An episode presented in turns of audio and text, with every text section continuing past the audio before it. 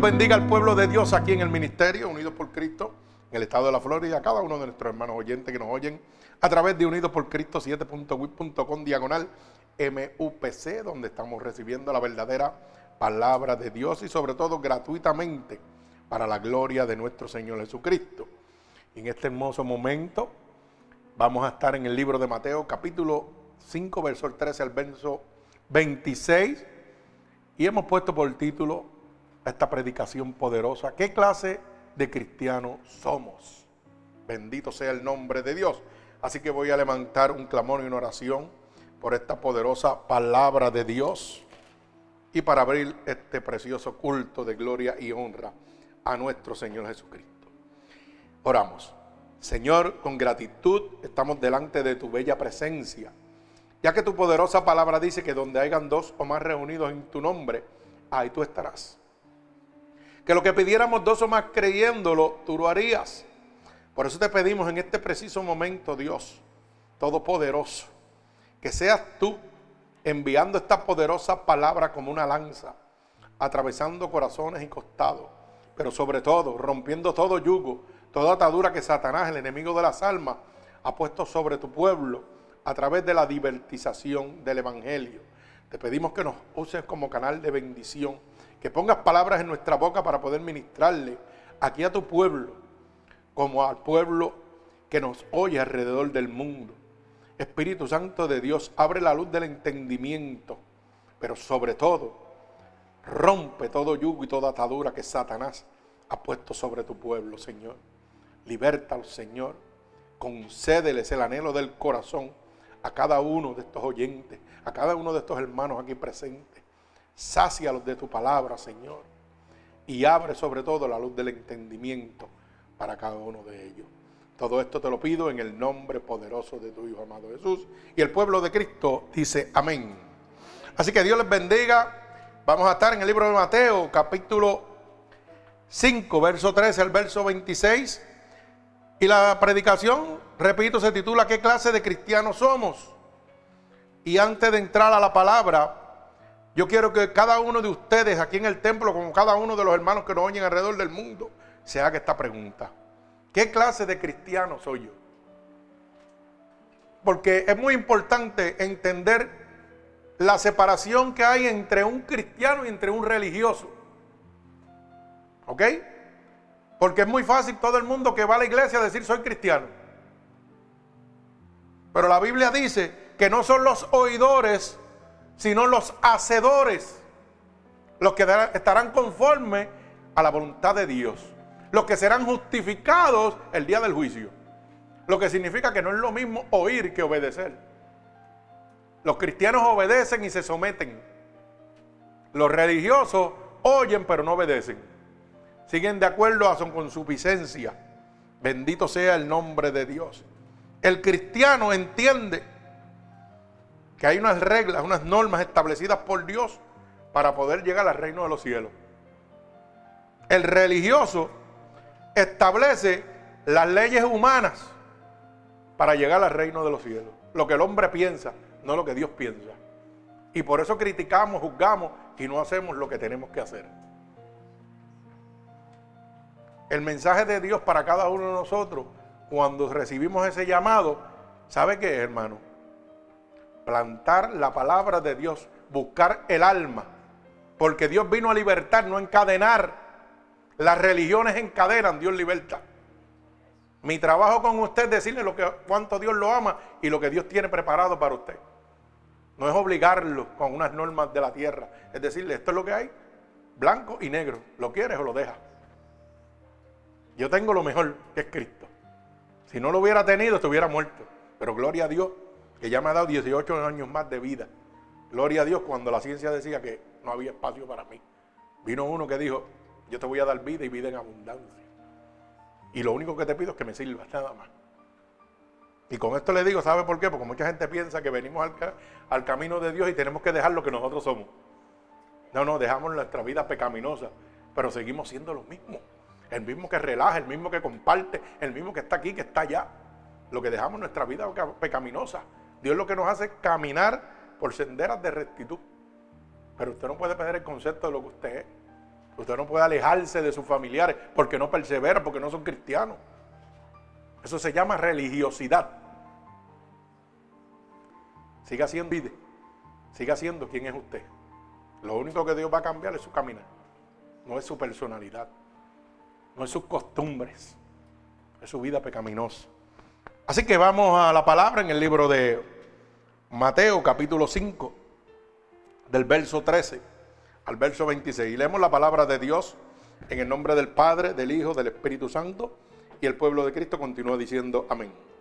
Dice así, vosotros sois la sal de la tierra, pero si la sal se pareciere, ¿con qué será salada?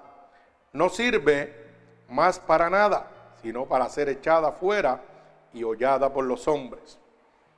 Vosotros sois la luz del mundo y una ciudad asentada sobre un monte no se puede esconder. Ni se enciende una luz y se pone debajo de un almú, sino sobre el candelero y alumbra a todos los que están en la casa. Así alumbre vuestra luz delante de los hombres, para que vean vuestras buenas obras y glorifiquen a vuestro Padre que está en los cielos. No penséis que he venido para abrogar la ley o los profetas. No he venido para abrogar, sino para cumplir. Porque de cierto os digo que hasta que pase el cielo y la tierra, ni una jota ni un tilde pasará de la ley, hasta que todo se haya cumplido. De manera que cualquiera que quebrante uno de estos mandamientos, muy pequeños, y así enseñe a los hombres, muy pequeños será llamado en el reino de los cielos. Mas cualquiera que haga, que los haga y los enseñe, este será llamado grande en el reino de los cielos. Porque os digo que si vuestra justicia no fuere mayor que la de los escribas y fariseos, no entraréis en el reino de los cielos. Y oíste que fue dicho a los antiguos, no matarás, y cualquiera que matare será culpable de juicio. Pero yo os digo que cualquiera que se enoje contra su hermano será culpable de juicio. Y cualquiera que diga necio a su hermano será culpable ante el concilio. Y cualquiera que le diga fausto quedará expuesto al infierno de fuego. Por tanto, si traes tu ofrenda al altar y allí te acuerdas de que tu hermano tiene algo contra ti, deja allí tu ofrenda delante del altar y anda y reconcíliate primero con tu hermano y entonces ven y presenta tu ofrenda. Ponte de acuerdo con tu adversario pronto, entre tanto que estás con él, en, él en el camino, no sea que el adversario te entregue al juez y el juez al aguacil y seas echado en la cárcel. De cierto, de cierto os digo que no saldrás de allí hasta que pagues el último cuadrante. El Señor añada bendición a esta poderosa palabra de Dios. Pueden sentarse. Gloria a Dios. Fíjese que esta palabra es una palabra que la podemos interpretar de diferentes maneras. Pero cuando la Biblia, hay algunos que tienen Biblias que marcan en rojo cuando es Dios el que está hablando. Y en este texto que estamos leyendo, toda la palabra la está hablando el Señor. No la está hablando ninguno de sus discípulos. Y nos hace saber, como dice el verso 13, vosotros sois la sal de la tierra. Y si la sal se desvaneciere, ¿con qué será salada? Mira hermano, cuando usted viene a Cristo, usted tiene la luz. Pero si usted deja apagar esa luz que está dentro de usted, ¿Cómo vamos a alumbrar al que necesita luz en medio de la oscuridad? Mi alma alaba al Señor. Hay veces que decimos, eh, yo estoy 100%, pero sin embargo veo a mi hermano en tinieblas y ni siquiera le pongo un poquito de luz para que pueda ver el camino. Y eso significa que la sal se está desvaneciendo. Porque usted no puede atesorar la salvación para usted. Dice la Biblia, dar por gracia lo que por gracia ha recibido. La salvación es gratuita porque ya fue pagada por Dios, por su Hijo Jesucristo en la cruz del Calvario. Esa salvación usted la recibió con simplemente decir, ¿sabe qué? Te acepto como mi único y exclusivo Salvador. Pero para usted aceptar a Cristo, tuvo que oír primero de Él. Y entonces cuando vemos a nuestros hermanos perdiéndose y ni siquiera le decimos, mira, hay uno que me sacó de donde tú estabas.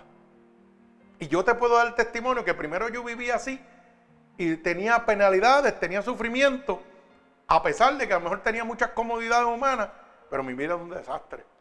Y un día oí de uno que simplemente me dijo, abre tu corazón y di que me ama. Clámame y yo te voy a responder. Qué fácil es decirle a una persona, ¿sabe qué? Yo tengo a alguien que puede calmar ese dolor. Yo tengo a alguien que puede romper todo vicio. Yo tengo a alguien que puede darte amor y sanar las heridas de tu corazón internas. Y decirle, mire qué sencillo, como yo le planteo a muchas personas cuando estoy hablando. Esto es bien sencillo, tú lo has probado todo lo que está en el mundo. Nada te ha llenado. Yo te ofrezco a mi Dios, pruébalo. Si no te resuelve, me lo devuelves. Porque nada tienes que perder. Y es una realidad, hermano. Cuando usted le dice a una persona, mira, yo tengo a Dios, pruébalo. ¿Qué tienes que perder? Si ya tú has probado las mujeres, el vicio, la droga, el dinero, comodidades, los lujos, y nada te ha llenado. Esto es gratuito, nada vas a perder. Si a ti no te gusta, pues me lo devuelve. Pero sabe que no hay nadie que pueda probar a Cristo y dejarlo. Una vez tú lo pruebas, eso es un imán, eso es un magneto. Y usted se preguntará, pero ¿por qué Dios tardó tanto en llegar a mi vida? Porque esa es la primera pregunta que nos hace. Si yo llego a saber que esto era tan bueno, ¿por qué Dios tardó tanto? No, hermano, Dios no tardó porque las decisiones las toma usted. Dios ha estado hablando desde su nacimiento, lo ha estado hablando usted. Pero el mundo y los deseos satisfacen la carne, no el espíritu. ¿Y entonces qué sucede? Mire, una vez cuando yo me convertí a los 39 años, le dije a Cristo, ¿y por qué tú tardaste tanto? Le pregunté. Y me dijo, porque era mi plan y era mi propósito. Porque si yo no hubiera tardado 39 años en tu vida, tú no podías decir de dónde yo te he sacado. Así que piense bien antes de hacerle preguntas a Dios.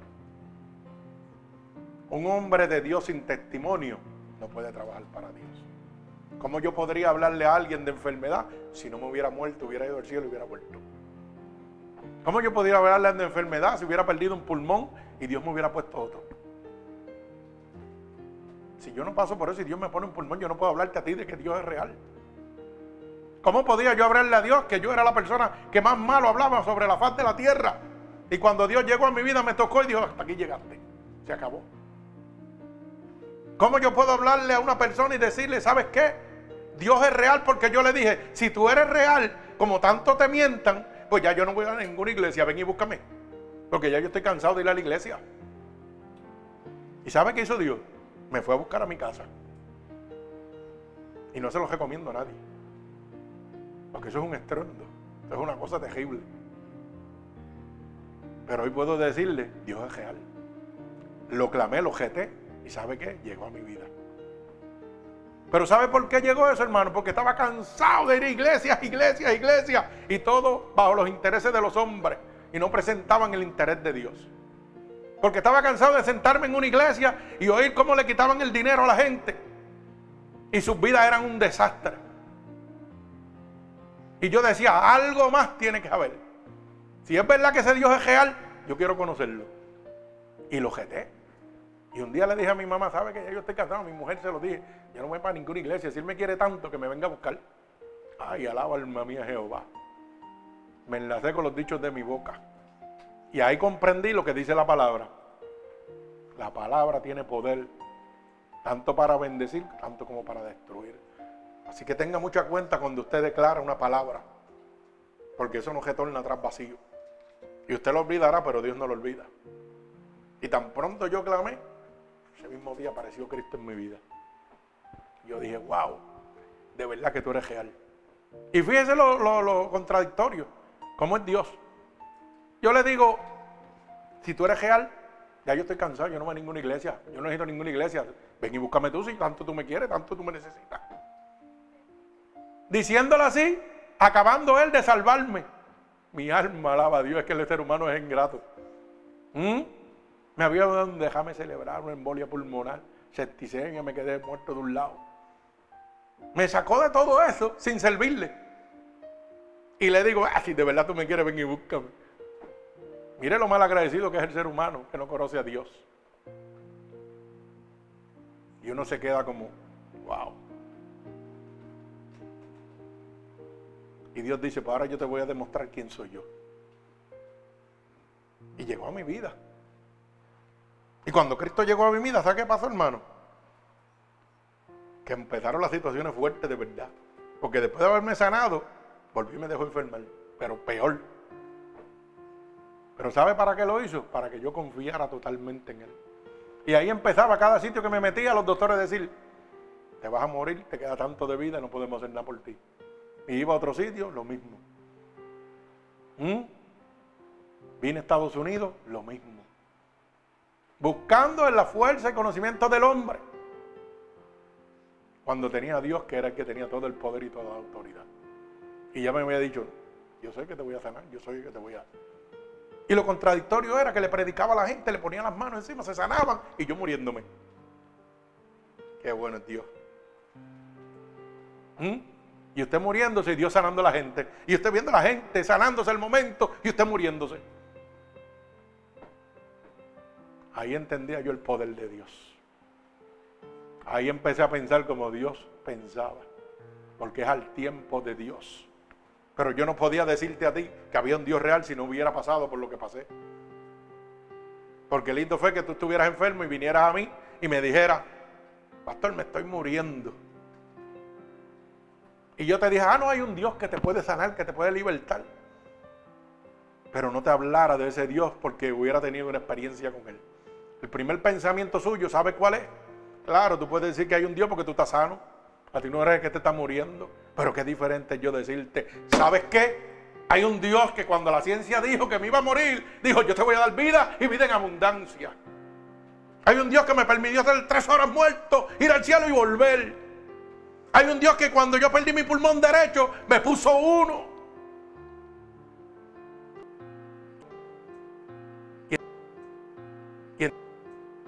Y, entonces tu pensamiento va a ser diferente. Porque lo primero que vas a pensar es, si ese Dios lo hizo con él, lo tiene que hacer conmigo. Ese Dios es real porque yo estoy viendo un muerto hablándome. Qué diferente. ¿Y sabe por qué le doy este, este testimonio? para que usted entienda que tiene que pasar por situaciones para glorificar el nombre de Dios, para que otros sean glorificados por su caminar, por su testimonio. Como decía la palabra aquí, para exaltar el nombre de Dios. Pero si la sal se desvaneciera, imagínese que yo hubiera atesorado todo lo que Dios hizo conmigo y estuviera gozándome por ahí y no le diera esta palabra a cada uno de los que me están oyendo y se están convirtiendo alrededor del mundo, a cada uno de los que están aquí, la sal se estaría desvaneciendo. Porque es que Dios lo que quiere es que usted entienda que Él es real y que Él no le pide nada a cambio, solamente que lo ame y le conozca. Dice en el libro de Oseas, capítulo 6, verso 6, porque no me, no me complacen ni tus ofrendas ni tus sacrificios, lo dicen en diferentes versiones. Solo quiero que me ames y que me conozcas. Qué difícil es decirle a la gente que Dios lo único que quiere es que le ame y que le conozca. ¿Usted sabe por qué es difícil? Porque la gente lo que busca es el interés de Dios, el beneficio personal, pero no la voluntad divina de Dios, que es que Dios lo salve, que es que Dios le dé paz que es que Dios lo liberte del enemigo de las almas. Mi alma alaba al Señor. Esa es la verdadera voluntad de Dios. Pero como eso no me produce dinero, pues yo no quiero hablar de eso. Yo quiero hablar de lo que puede traer gente a la congregación, la congregación dejar los diezmos, las ofrendas, y todo el mundo gozoso mientras están en la iglesia, pero cuando salen el diablo los barata. Porque eso es lo triste, hermano. Que usted sale, mire, con, una pistola sin balas. Eso es lo que pasa. Hoy usted va a las iglesias y lleva el arma preparado, pero no le echa ni una balita para disparar. Cuando sale el enemigo lo destruye. Porque no tiene conocimiento de la veracidad de Dios. Mi alma alaba al Señor. Dice que nosotros somos la luz del mundo. Y una ciudad sentada sobre un monte no se puede esconder. Cuando Cristo llega a usted, usted se convierte en luz. Mire, yo quiero que usted entienda esto. Cuando usted le sirve a Dios, donde quiera que usted se para sin pronunciar una sola palabra, la gente te dice, tú tienes algo diferente. ¿Tú te ves diferente? ¿Qué te hiciste? Es que hay algo diferente en ti. Hoy tú no te ves igual. Y es el brillo de Dios. Es el alma chequira de Jehová sobre ti. Y a uno dice, déjame mirarme en el espejo a ver si es que me peiné diferente. Pero no, hermano. Es el gozo de Dios que está sobre ti. Es la paz que Dios da, que sobrepasa todo entendimiento. Que mientras la humanidad se confunde por todas las adversidades, por todas las atrocidades que se están ocurriendo en este momento, usted está tranquilo. Mi alma alaba al Señor. Mientras otros piensan cómo va a llegar el dinero para allá pagar los biles, usted descansa en Dios.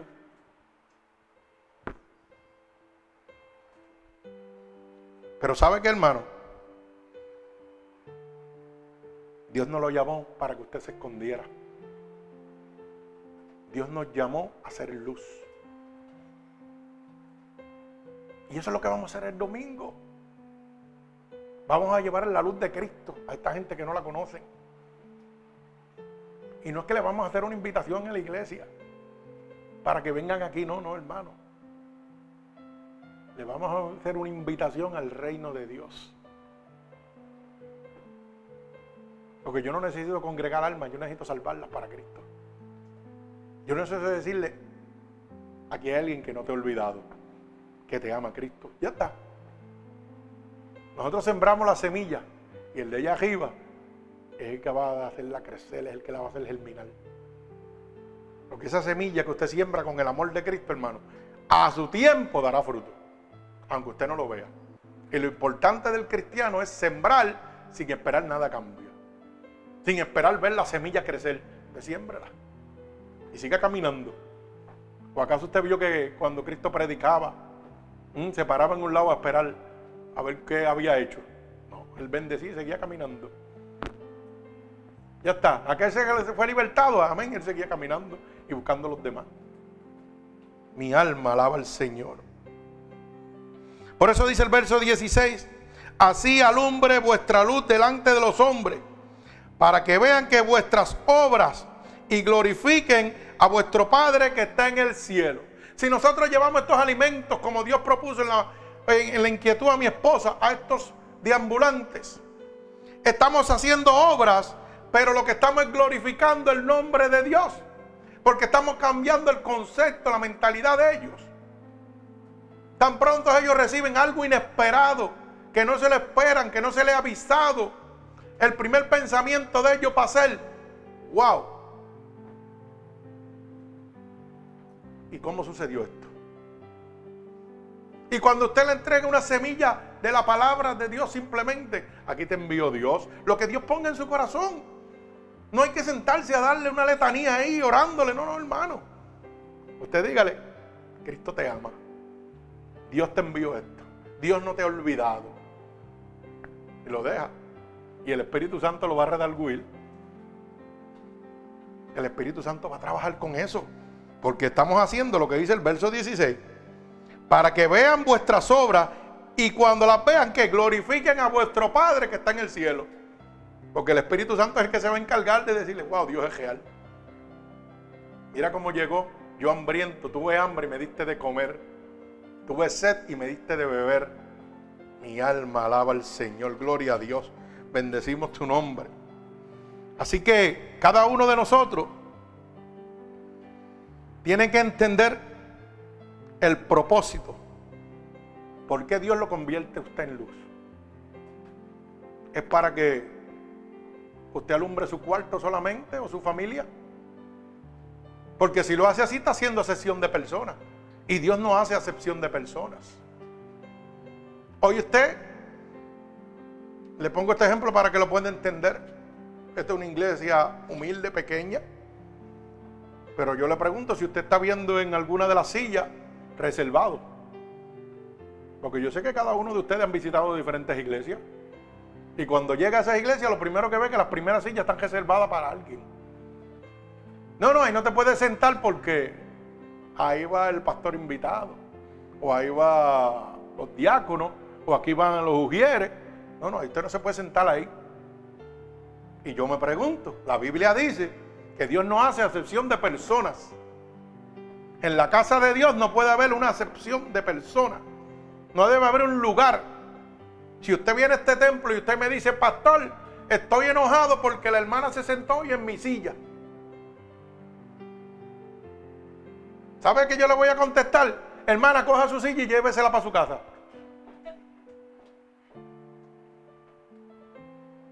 Sí, porque si Luis Javier se sienta ahí y viene un invitado y se sienta en su silla y se molesta, no, porque yo siempre me siento ahí, pues coja la silla, hermano, llévesela para su casa. Yo se la regalo. Pero déjeme el lugar para el que tenga sed, para el que venga a buscar a Cristo. Porque en la casa de Dios no hay excepción de personas, aquí todos somos iguales. Blancos, negros, bien vestidos, mal vestidos, todos somos iguales. El espíritu y el alma no tiene vestimenta, no tiene rostro. ¿Por qué hacemos asesión de personas? ¿Sabe por qué? Porque no es la voluntad de Dios, es la voluntad del hombre. Yo quisiera que los invitados dijeran, pastor, yo quiero sentarme ahí al lado del púlpito, al lado suyo. Yo, gloria a Dios, pues venga, siéntese ahí. Porque aquí es donde está el fuego. Y usted sabe que, que entonces no va a tener que yo hablar. El Espíritu lo va a tocar solo sin yo hablar. Y se convierte solo sin yo tener que hablarle. Qué bueno sería eso. ¿Sabe que yo he aprendido en la vida, hermano? Que donde único se separan las mesas es en los restaurantes, en las bodas, en los quinceañeros, en los clubes sociales. Pero en la casa de Dios no hay separación. Eso es un disparate. Eso son normas de hombre. Y lo triste es que monkey see, monkey do, monkey get trouble too. Un mono hace una cosa y el otro lo hace y todas las iglesias están iguales. Con la misma historia. Mi alma alaba al Señor. Cosas de que estamos gozando, hermano. Esto es bueno, aquí nos gozamos de verdad. Dice el verso 18, porque de cierto os digo que hasta que pase el cielo y la tierra, ni una jota ni un tilde pasará de la ley hasta que todo se haya cumplido. Mira, hermano, esto es bien sencillo. Lo que Dios ha establecido se va a cumplir. No va a obviar ni un átide ni una letra del abecedario va a borrar de los mandamientos de él hasta que él no haya venido. Así que si usted cree que se va a escapar de algo, usted está equivocado. Dice la palabra en el libro de Corintios, segunda de Corintios, capítulo 5, verso 10. Me parece que dice eh, que todos, no dice algunos, vamos a tener que comparecer al tribunal de Dios. Sean buenos, sean malos, sean convertidos, sean inconversos. Y cada uno de nosotros tenemos que darle cuenta a Dios por las cosas que hicimos mientras estuvimos en el cuerpo, sean buenas o sean malas. Así que la gente se autojustifica diciendo, ah, yo no soy cristiano, eso no me aplica. La Biblia dice lo contrario, la boca de Dios dice lo contrario. Dice claramente que buenos y malos, oiga, van a tener que darle cuentas a Dios. Punto. No dice alguno, dice todos. La única decisión que usted toma es muy sencilla.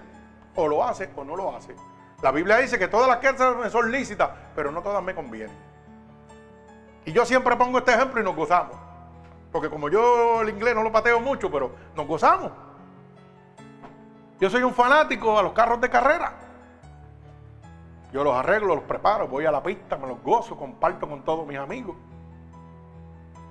Pero yo estoy yendo a un infierno. a un sitio donde está el demonio y donde está la parte de Dios. Pero usted toma la decisión donde usted quiera ir. Porque mire, yo voy a disfrutar lo que a mí me agrada. Pero cuando voy a disfrutar lo que a mí me agrada, le digo, Señor, ¿tú me permites ir? Ok, ve. Pero no vas a pasar por aquí ni vas a pasar por allá. Porque en tal sitio hay esto y en tal sitio hay esto. Están los dos caminos. Tú tomas la decisión. Cuando yo voy a la pista, voy y me gozo los motores, me gozo los carros. Pero más abajito hay una tarima. Donde hay música, donde hay mujeres que están con su western context teacher ese que le mientan. Que es eso que se mojan y quedan como te las trajo el mundo. Pero es decisión mía si yo quiero ir allá. O yo quiero quedarme con los carros. Muchos de mis amigos, yo voy para allá, pues vete para allá. Pero yo me voy a quedar aquí. En el ruido, en el gozo, en lo que Dios me permitió gozarme. Porque es que Dios no va a cambiar lo que a ti te gusta. Dios va a cambiar tu vida pecaminosa. Te dice, puedes ir, pero no vaya allá. ¿Por qué? Porque eso va a alimentar el pecado en mi vida. Ok, a lo mejor usted dice, no, pero tú lo que vas a ver, pero tu mente empieza a divagar, tu mente empieza a soñar, tu mente empieza a especular, a decir contra, qué chévere. Y ahí viene el enemigo y puede meterse cizaña. Y ya te olvidaste de la mujer que tienes en tu casa. Y ya empiezan los pensamientos inicuos y pecaminosos. Y todo empieza por la mente. Una vez entra el corazón, se completa. Así que usted tiene que tener cuenta. Tiene que cuidar su mente. Por eso dice, cuida tu ojo, cuida tu oído de lo que ves, de lo que oyes. Porque nosotros somos una esponja y nos contaminamos. Te mete una esponja en un balde de agua y se traga todo el agua. Si usted se mete en un sitio pecaminoso, usted se va a tragar todo lo que está ahí. Se lo va a tragar completito. Porque cuando usted va a un sitio de eso, una tarima como esa, mire hermano, usted va a ver una mujer con un cuerpo escultural y sin ropa interior. Que se moja y se va a plasmar todo para que usted lo vea. ¿Usted cree que usted va a pensar en su señor en su casa? ¿Usted cree que usted va a pensar en su novia en su casa? Válgame Dios. Lo primero que usted va a hacer es fantasías en su cabeza. Y en el caminar, crea que el enemigo le va a poner una para que usted falle. Eso es matemática sencilla, eso no falla. Porque son más los que le sirven al diablo que los que le sirven a Dios. Y como el diablo tiene poder, Dios también tiene poder. Lo que pasa es que el, poder de Dios sobrepasa el de Satanás. Por eso dice Primera de Juan capítulo 5 verso 18 que cuando estamos engendrados por el Espíritu de Dios, el diablo no nos puede tocar. Cuando usted vaya a hacer algo, engéndrese del Espíritu de Dios. Dígale, Señor, conmigo, no me suelte. Yo voy a gozarme lo que a mí me gusta. Pero líbrame del camino del mal. Porque el camino del mal, oiga, usted está en el infierno, usted no está, usted no está en el cielo, la tierra, dice la Biblia en el libro de Efesios capítulo 6, dice que, ¿qué? La casa de Satanás, dice que está donde Satanás gobierna. Y si Satanás gobierna, ¿usted cree que va a estar en el cielo? No, hermano, usted está en el infierno. Y tiene que cuidarse. Pues entonces nuestra, es nuestra decisión, oiga, pastor, usted se puede ir a ver las mujeres, puede quedarse viendo el carro, ¿qué usted quiere hacer? Eso es lo que se llama un libre albedrío. Pero antes de ser libre albedrío, ya Dios te avisó, ya Dios te habló. Porque es que tú no vas a hacer nada sin saberlo.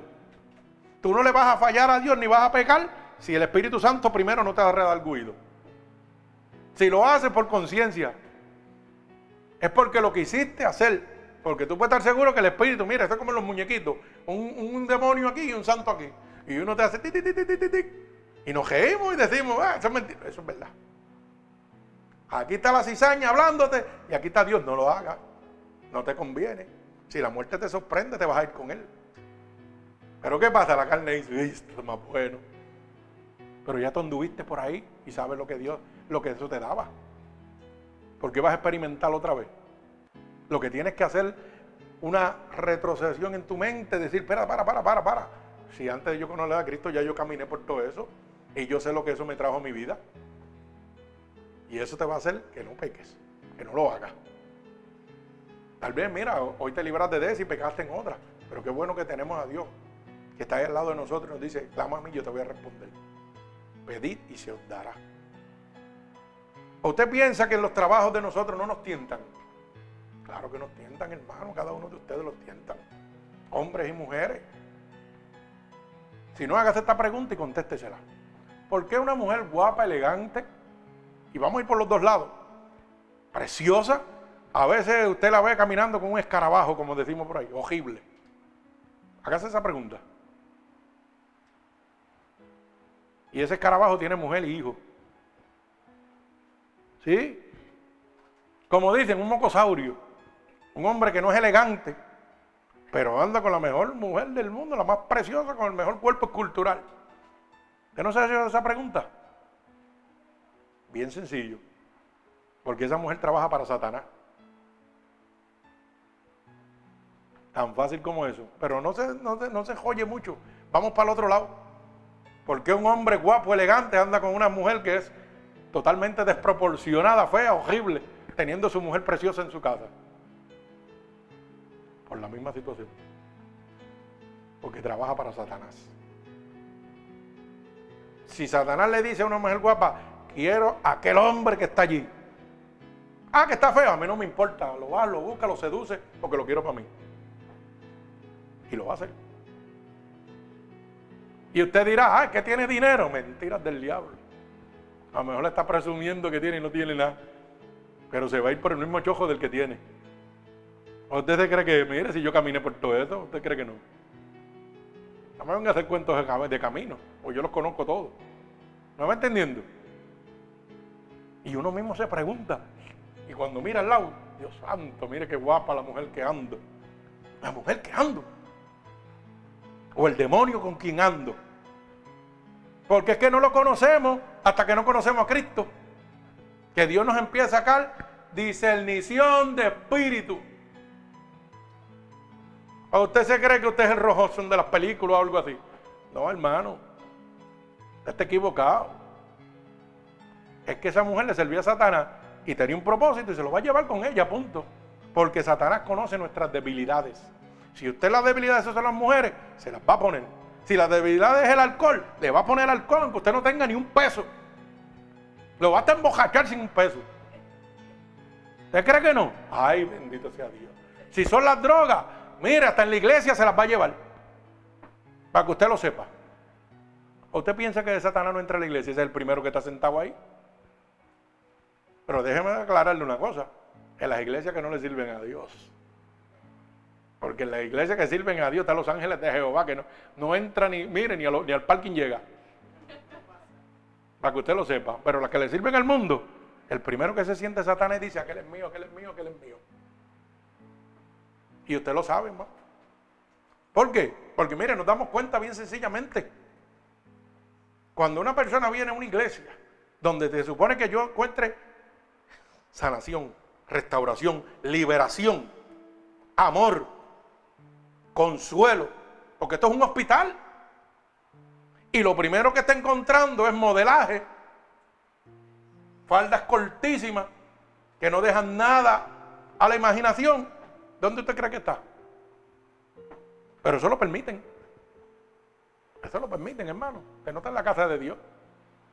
Porque si yo soy un hombre que me gusta el adulterio y la fornicación y vengo a la casa de Dios a buscar una liberación, linda liberación voy a conseguir. Cuando vaya y mira hermana con unos pantalones apretados que quieren explotarse. Y ojo, déjeme aclararle, no estoy hablando de que tenemos que vestir en falda porque Dios lo dice, no, no, no. Eso es una relación personal de Dios con el ser humano. ¿Ok? Lo que estoy diciendo es que tenemos que tener vestidura rencorosa, oiga, adecuada para la casa de Dios. Usted no puede venir con unos licras a la casa de Dios. Se ve en muchos sitios.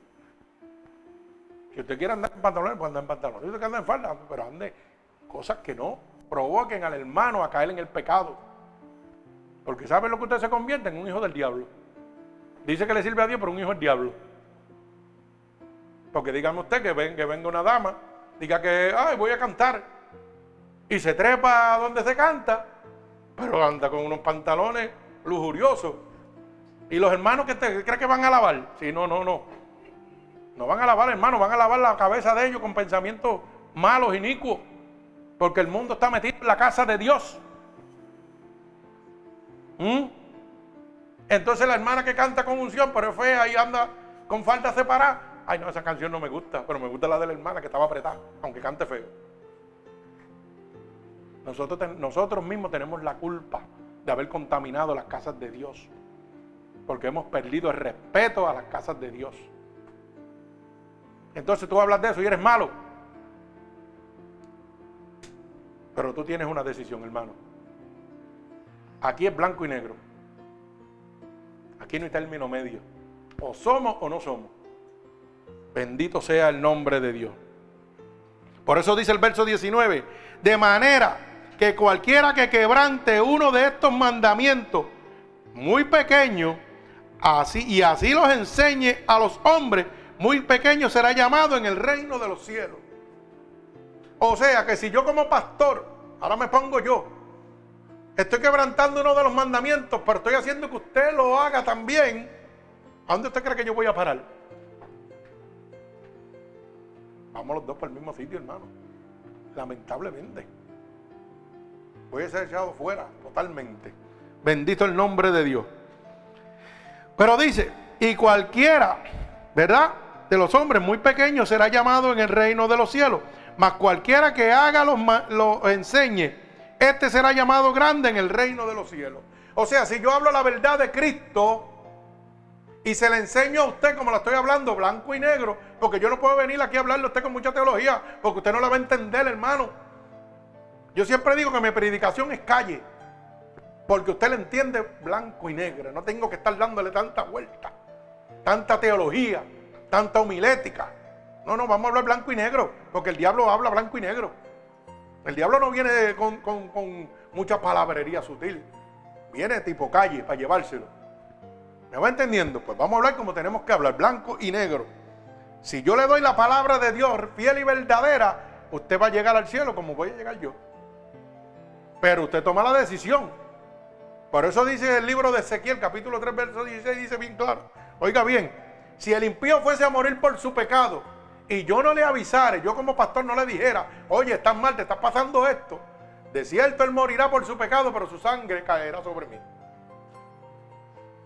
Si el impío fuese a morirse por su pecado y yo le avisare, de cierto él morirá, pero yo habré librado su sangre. ¿Sabe de lo que está hablando? Que cuando el hombre de Dios sabe que la feligresía está mal y se queda calladito, los dos se van para el infierno. Y eso es lo que está pasando en el mundo, en las casas de Dios. Hoy no me interesa si tú te pierdes o no, aunque yo tengo el conocimiento y sé que te estás perdiendo. Porque lo primero que cuando usted llega es, llénate esta, esta fórmula. Y en la fórmula te dice hasta cuánto tú pagas de taxi y todo. Todo. Para que usted lo sepa. Esto es como, como si fuera el IRS. Créalo, usted piensa que yo estoy relajando, eso es en serio. Mira, tenga esta fórmula, llénela, porque con esto la deducimos de los taxes suyos. Así se la dan. Y ellos saben cuánto usted se gana, cuándo usted dejó de pagar, cuándo no pagó, cuándo diezmó, cuándo no dejó de diezmar. Entonces, si decimos que el hermano me deja en la iglesia, hermano Ángel, me deja en la iglesia 500 dólares mensuales, tiene que tener buen trabajo para dejar 500 dólares de diezmo mensuales. Cuando el hermano Ángel no en la silla de él esté vacía, lo van a llamar. Hermano, nosotros contamos con su promesa a Dios. Nos dice, nosotros contamos con su pago para poder pagar las deudas de nosotros. No, la promesa a Dios, ¿qué necesita Dios? ¿O qué le pasó? ¿Que no vino? Esa es la primera pregunta, pero la segunda, cuando falte la segunda vez van a haber problemas, créalo. Pero vamos a ponerlo de otra perspectiva. Si el hermano Ángel más 500 dólares mensuales, pero el hermano Ángel es un adúltero, yo lo voy a dejar pasar porque los 500 me hacen más falta que, que, la alma de él. ¿Y sabe lo que le voy a decir? Hermano, yo conozco su situación, pero siéntese en la silla ahí, que Dios con usted va a bregar poco a poco. Y si Cristo viene, ¿dónde va el hermano Ángel? Al infierno. Entonces, ¿qué me dice eso? Porque la palabra dice que Dios viene como ladrón en la noche. Entonces, si Dios viene como ladrón en la noche, mire, cuando nadie se lo espera, ¿cómo yo puedo decirle a mi feligresía, siéntate ahí, que Dios te va a cambiar? Cuando Él quiera, poco a poco. Mentiras del diablo, yo soy un hijo del diablo. Está predicando Satanás. Porque te está entregando a las manos de Satanás. Y eso lo veo, yo lo oigo en diferentes iglesias. No, Dios va a bregar con tus hijos. No, no, hermano, tranquilo, perdona. Dios no trabaja así. Dios te convierte en el momento. Aquí no hay negocio, aquí o te convierte o no te convierte. O estás con Dios estás con el diablo. Así trabaja Dios. Que hay una transición para mantener tu salvación día tras día, sí. Pero el convertimiento a Cristo es en el momento. Porque si tú me dices que Dios va a bregar contigo poquito a poco, ¿sabes lo que tú estás diciendo? Que Dios no tiene poder, que Dios no tiene autoridad. Y si yo te digo que Dios va a cambiarte a ti poco a poco, siéntate ahí, sabiendo yo que tú estás en una vida pecaminosa, yo no trabajo para Dios, trabajo para el diablo. Porque yo teniendo el conocimiento de que Dios viene como ladrón en la noche, cuando menos te lo esperas, como yo te voy a decir a ti, que te sientes ahí, que Dios poco a poco te va a cambiar. Eso es mentiras del diablo. Te está haciendo la cama para que te mantengas en la vida pecaminosa. Pero ¿sabes por qué? Porque me gustan los 500 pesos que el hermanito me da de diezmo. A mí no me importa tu alma, me importa lo que tú me estás dejando. Y así estamos viviendo, hermano. Ya no interesa la voluntad de Dios, sino la voluntad del hombre. Se ha perdido la verdadera senda. Bendito sea el nombre de Dios. Mi alma alaba al Señor. Así que fíjese. Mire lo que dice el verso 20. Y aquí vamos en la predicación poderosa. Porque os digo que si vuestra justicia no fuere mayor que la de los escribas y fariseos, no entraréis en el reino de los cielos. Mi alma alaba al Señor. Mire qué palabra, dice el Señor.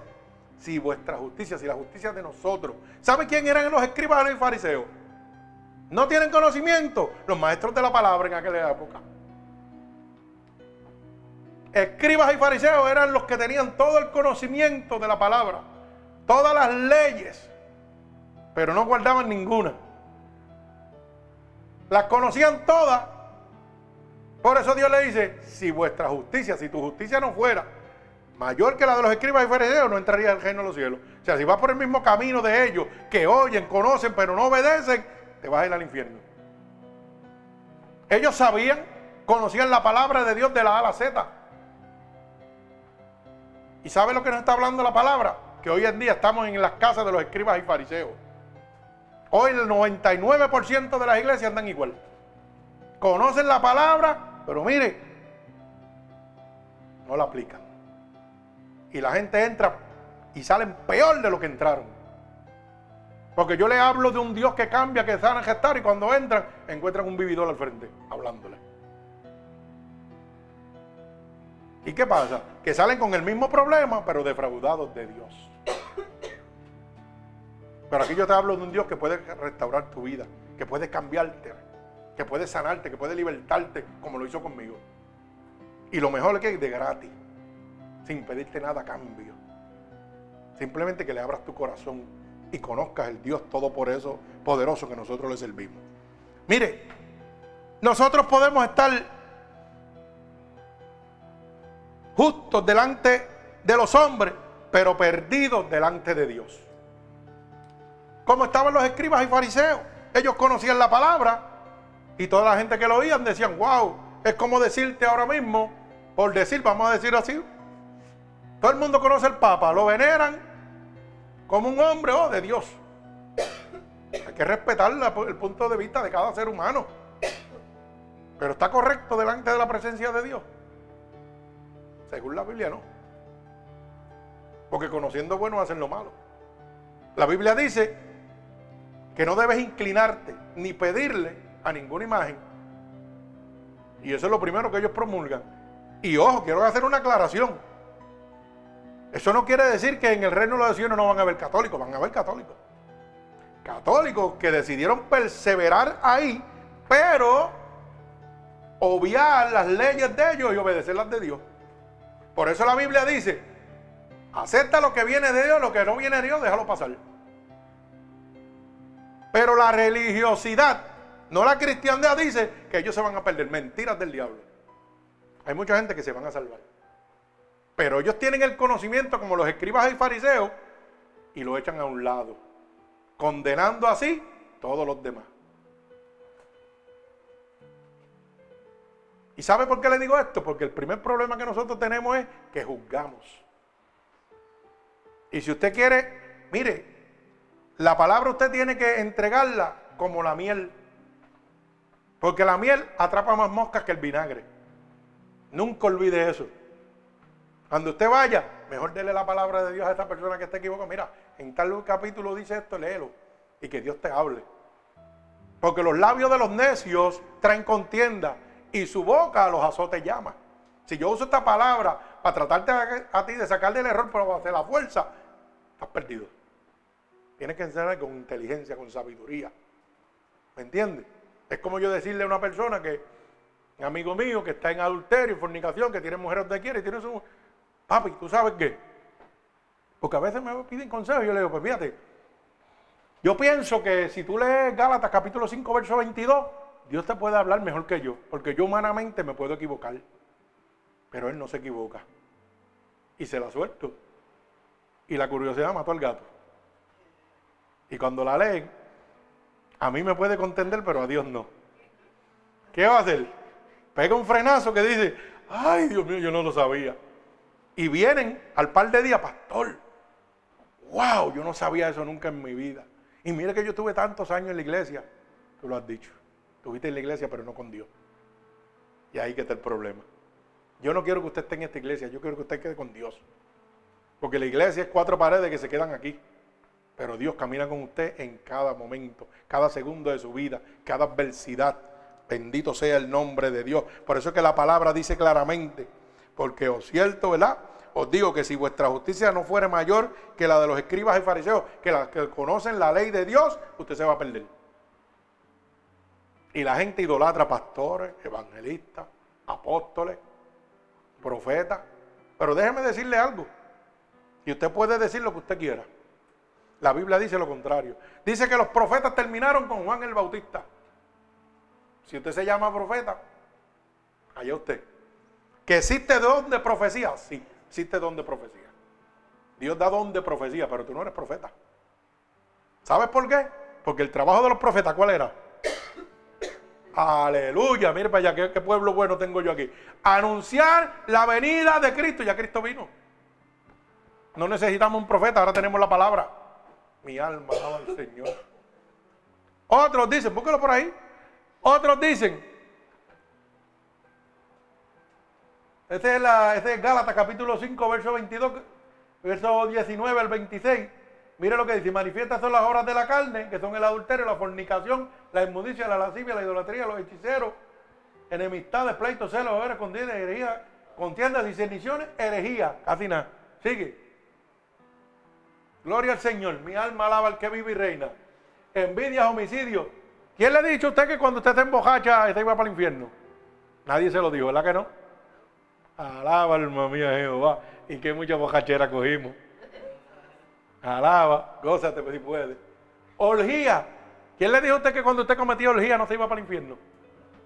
Qué lindo era, ¿ah? Yo no lo sabía tampoco.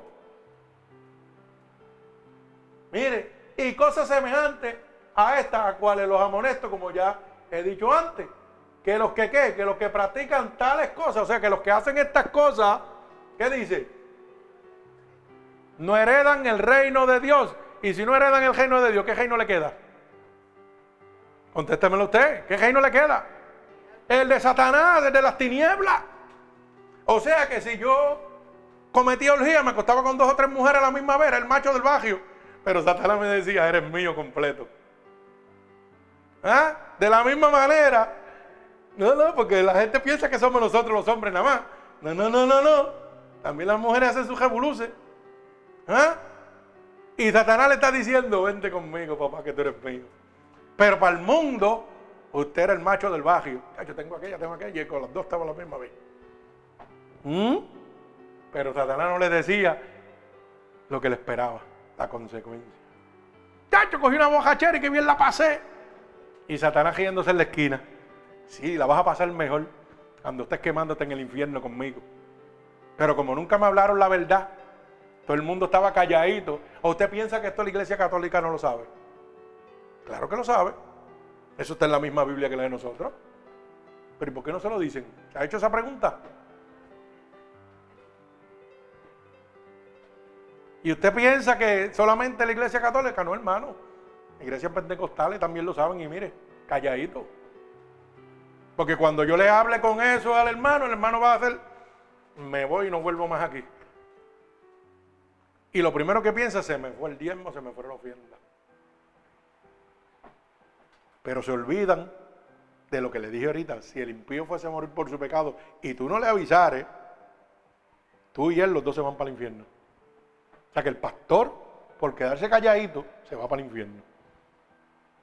Y si ese pastor se va para el infierno, ¿para quién trabaja? Usted tiene que tener luz de entendimiento, hermano. Esto no es, esto es matemática sencilla. Aquí no tiene que ir a la escuela para entender esto. Hay que leer la palabra de Dios. Hay que decirle, Espíritu, háblame. Guíame por sendas de rectitud. Mire, la orgía. Oiga, las bojacheras. Las envidias. Todo eso nos condenan. Pero ¿qué pasa? El adulterio la fornicación, que es tener relaciones sexuales sin usted estar casado con esa persona. ¿Cuántos de nosotros no lo hicimos? Todos lo hicimos, hermano. Porque vivimos en una vida pecaminosa y un mundo pecaminoso. Por eso la Biblia dice, por cuanto todos, no algunos, todos pecamos, estamos destituidos de la gloria de Dios. Pero qué bueno que para eso vino el Hijo del Hombre, para deshacer las obras del diablo. Pero todos caminamos por ahí, así que el único santo fue Dios, más nadie. Todos caminamos por todos esos revoluces. Porque vivimos en un mundo pecaminoso dominado por Satanás. Y caímos. ¿Por qué? Porque nunca nos enseñaron la verdad. Íbamos a la iglesia desde chiquito. Pero lo que íbamos era la misma letanía. Siéntate ahí. Mira, vete con un besito allí en aquella vela. O vete allí y ya se acabó. Comulga y se acabó. Vámonos. Pero nunca yo oí nada de esto. ¿Usted lo oyó? Si me dice que usted lo oyó es un mentiroso. Créalo. Si me dice que usted oyó esto en una iglesia católica, usted es un mentiroso. Porque el mensaje es repetición, repetición tras repetición. No hablan de esto, hermano. De esto no lo hablan en ningún sitio. Ni en las iglesias pentecostales quieren hablar de esto. Para que usted lo sepa. Porque es que no importa la, salvación de su alma ya. Lo que le importa es el guariquique que usted deja el dinero que usted deja. Está fornicando, fíjate de eso que Dios bregue contigo poco a poco, pero me va a dejar los chavitos. Por eso es que la Biblia dice claramente que si nosotros, la justicia de nosotros no fuera mayor que la de los escribas y fariseos que están predicando el Evangelio de Dios hoy en día, nos perderíamos. Pon tu mirada en el autor y consumador de la fe en Jesucristo, no en la iglesia, no en el pastor. Hoy yo puedo estar en el fuego de Dios estar hablándole del fuego de Dios y mañana puedo estar en el piso. ¿O usted piensa que no? Si usted pone su mirada y su salvación basado en la predicación o en esta iglesia o el pastor de esta iglesia, usted está perdido. Usted tiene que ponerla en la mirada de Cristo, en la palabra de Dios. ¿Sabe por qué? Porque yo todos los días soy atacado por Satanás. Y más fuerte que lo que usted es atacado. Y yo tengo que pelear batallas y luchas fuertísimas. Y al contrario, cuando veo que un hombre de Dios, un pastor se cae o resbala, no me alegro de eso. Al revés, le digo, Señor, ten misericordia y ayuda a levantarse. Pero ¿sabe lo que hacen los hermanitos? Le entran a pedrar, trabajan para el diablo. En vez de ayudar a ese hombre a levantarse, porque usted no sabe las batallas que ese hombre de Dios tuvo que parar, pelear para poder mantenerse de pie. ¿Mm? Pues mire, falló, falló. Vamos a pedirle a Dios que lo levante. Si Dios quiere levantarlo en el mismo sitio donde estaba, amén. Si lo quiere poner más alto, amén. Y si lo quiere dejar fuera, amén también. Pero interceda por él. Pero hacemos como el que el muchacho que está en el mundo. Lo vemos en la calle, en droga, en vicio, en cosas malas. Y decimos, ah, yo no lo mandé que se metiera ahí. Ah, qué bonito te quedó. Pero ¿sabes qué? Tú estabas donde estaba él. Ah, yo no me meto a droga, sí, pero te prostituía. Tenía fornicación. ¿Y dónde tú crees que iba él con la droga y dónde tú crees que iba tú con la bocachera? ¿Iban para algún sitio diferente? No, hermano, iban para el mismo sitio. Para el infierno. Así de qué estás hablando. El pecado, hermano, tiene una sola consecuencia y es muerte en Cristo. Ahí no hay asesión. Lo que pasa es que hay muchas variedades, pero todas con un solo fin, de destruirte A eso vino Satanás, a matar, hurtar y destruir. Y tiene miles de herramientas para llevarte. Pero qué bueno que Dios nos las presenta. Y hoy estamos abriendo la luz del entendimiento y hacemos lo que queramos. Y oiga bien, déjame aclararle porque mucha gente está bien equivocado. La Biblia dice, no te emborracharás, no, no beberás. Pero, oiga bien lo que le voy a decir para que lo entienda. Cuando usted se llena del Espíritu de Dios, no le hace falta. Eso es todo. Pero nosotros tenemos que decir la verdad. Dice, no te emborracharás. No es necesario. No, hombre, no es embriaguez con vino, sino con el Espíritu. Y usted ahí llegará. Usted sabrá. Mi alma alaba al Señor. El problema que tenemos hoy en día es que no decimos las cosas como son y contaminamos la iglesia. Y ya desde el, desde el púlpito está saliendo veneno. Entonces te viene a buscar bendición y se lleva maldición. Mi alma alaba al Señor, sonríe sin puede. Gloria a Dios. Así que este texto implica que, que hay grado de justicia que implica además que uno puede, oiga, ser justo y aún estar perdido. Yo puedo ser lo más justo posible y estar perdido. Porque yo puedo ser bueno y no hacerle daño a ninguno de ustedes. Pero puedo tener una mujer fuera de matrimonio y nadie lo sabe. Pero Dios lo sabe. Mi alma alaba al Señor. O sea, pero delante de los ojos del hombre, usted es justo. el pastor predica tremendo. El pastor es tremenda persona. Pero usted no sabe, el pastor, cuando se acuesta, usted no sabe los pensamientos de él. Pero los de Dios sí lo sabe porque están plasmados aquí. Por eso es mejor ser amigo de Dios y no siervo de Dios. La gente tiene un concepto equivocado. Todo el mundo dice cuando se para para llenarse la boca, yo soy siervo de Dios. ¿Sabe qué yo digo? Yo soy amigo de Dios. ¿Sabes por qué? Porque el siervo no conoce los secretos de su amo, pero el amigo sí. Apréndase eso siempre. Cuando usted se considera amigo de Dios, va a conocer, ay santo, tu presencia de Dios, te va a conocer todos los secretos de Dios que son revelados por el Espíritu, no por el hombre, no por la palabra, sino por el Espíritu. La misma palabra dice, no necesita que nadie os enseñe, sino el mismo Espíritu enseñará todas las cosas que son ciertas. Así que busque a Dios, busque a Dios, no busque al pastor, no busque a la iglesia, busque a Dios. Ponga su mirada en el autor y consumador de la fe. Bendito sea el nombre poderoso de mi Señor Jesucristo. ¿Sabe qué? Nosotros debemos declarar que debemos tener una verdadera fe más que una religiosidad. Como este grupo de escribas y fariseos. O de otro modo, hermano, cada uno de nosotros no entrará al reino de Dios. Nosotros tenemos que declarar tener una fe en Cristo. Totalmente. Usted quiere conocer si Dios es real, descanse en Cristo. Deposite su fe en Él.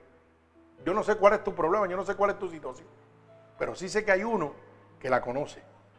Y que con solo tú decirle, Señor, tú conoces mi necesidad. Tú conoces por lo que yo estoy pasando. Si tú eres real, sácame de esto. Hoy yo quiero probarte. Si tú no me resuelves, te voy a dejar. Gételo. Deje de estar perdiendo el tiempo en su vida. Yo lo he probado todo. Diferentes religiones, diferentes amigos. Nadie le ha resuelto. Pero yo le estoy ofreciendo uno que le va a resolver. Y que va a estar con usted todos los días de su vida. Aunque usted esté de jodilla, arrastrándose, Cristo va a estar ahí con usted.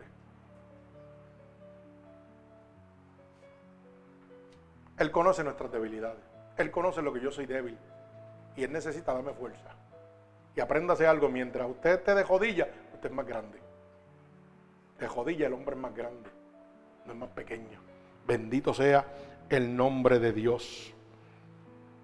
Usted sabe que los fariseos tenían una justicia eterna porque conocían la palabra completa de la A a la Z. Y para ellos el mundo, mire, todo el mundo los miraba como, wow, como usted mira el Papa si no tiene conocimiento. Wow, ese hombre lo idolatran como si fuera un Dios. Tanto así que tiene poder delante de los hombres y que para canonizar gente y declarar santo a gente tejenales. Ay, mi alma alaba a Dios. Mire cómo está el mundo perdido. Cuando la Biblia dice que el único santo, ¿quién fue? Jesucristo, el Hijo de Dios. Mire qué fácil, se la estoy bateando para que no se jede mucho. Pero ellos dicen, hermano Cano, lo voy a declarar santo. Pero el hermano Cano era un demonio antes de convertirse. Y para ser santo, ¿ah? Sí, porque yo, la, verdad nos hace libre. ¿Usted piensa que yo era un agente de convertirme? No, hermano.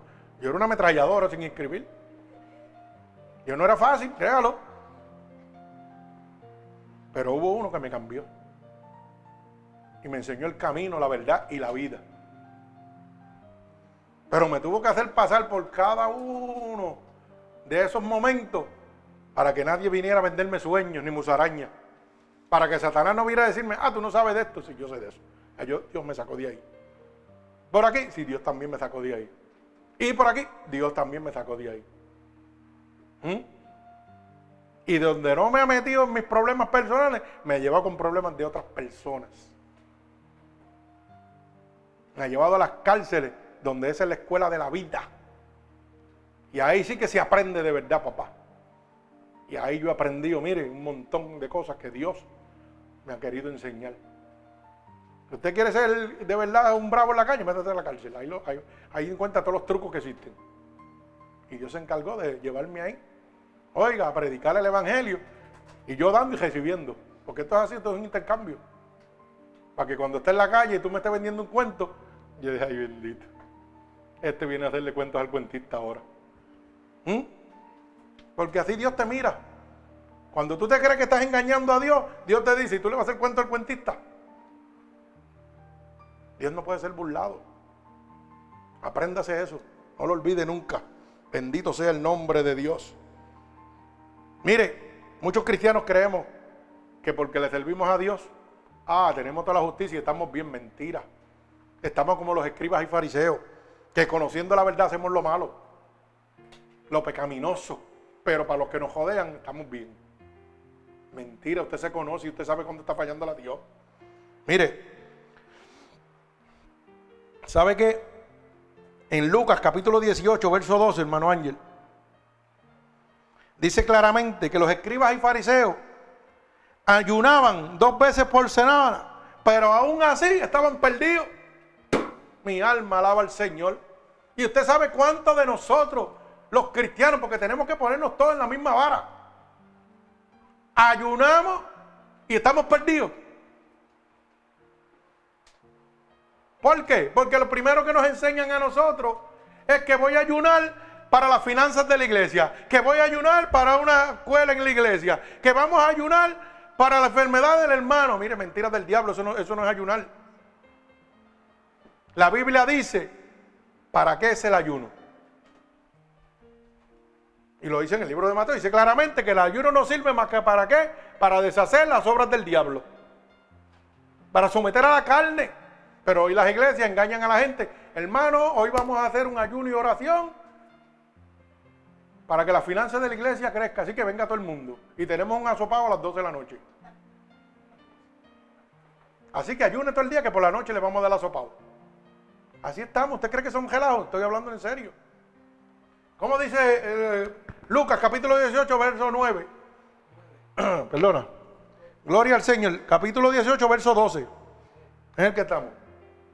Dice, y hay uno y ayuno dos veces a la semana. Doy diezmo de todo lo que hago. Eso eran los escribas y fariseos. Ayunaban dos veces a la semana daban diezmo de todo lo que ellos hacían, pero Dios dice que estaban perdidos.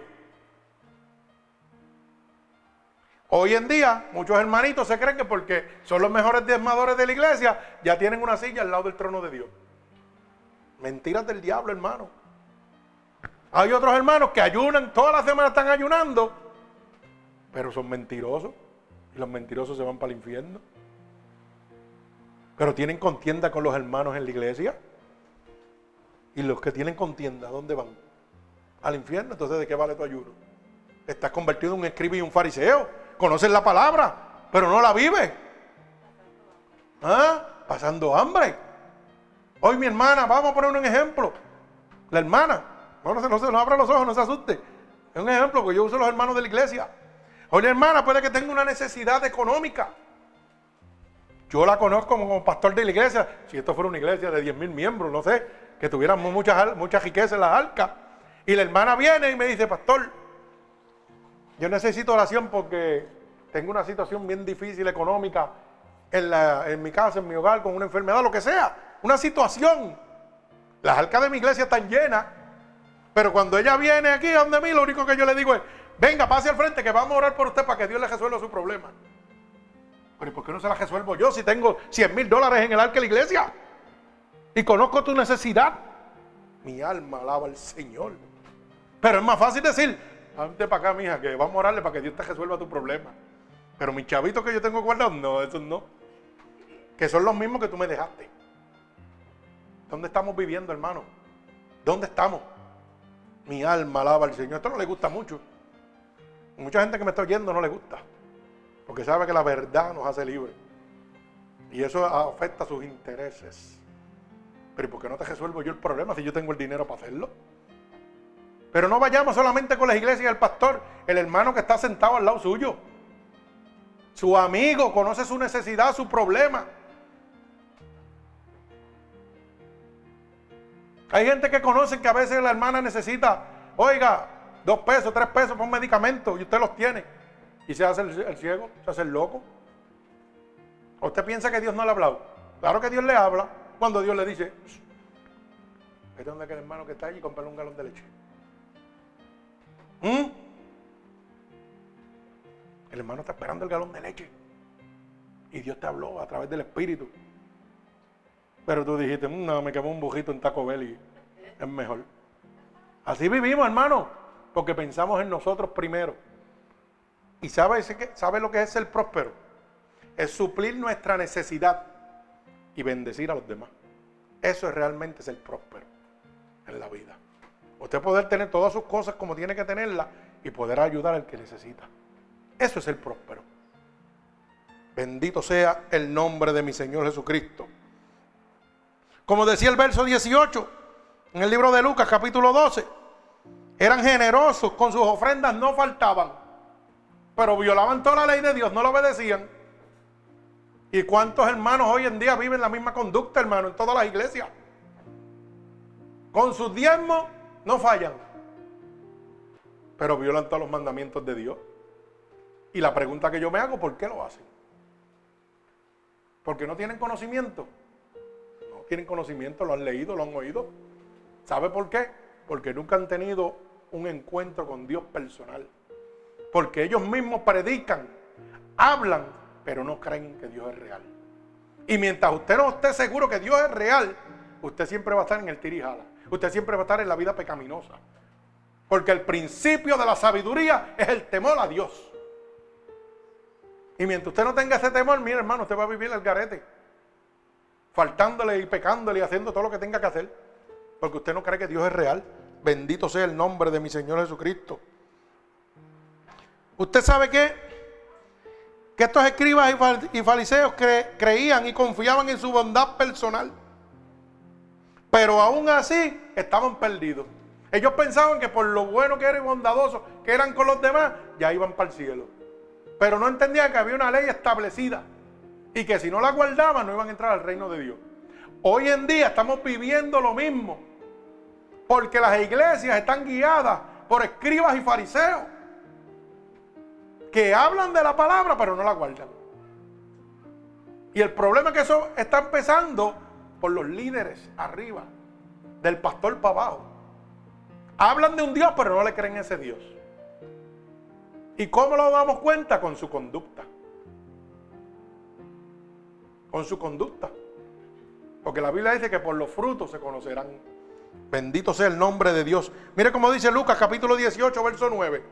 Gloria al Señor. Lucas capítulo 18 y verso 9. Gloria a Dios. Bendecimos tu nombre. Mire, a unos que confiaban en sí mismos como justos y menospreciaban a los otros, dijo, también esta parábola, próximo, el 10. Todos los hombres subieron al templo a orar. Uno era fariseo y el otro era publicano. Sigue hasta el 14. Gloria a Dios.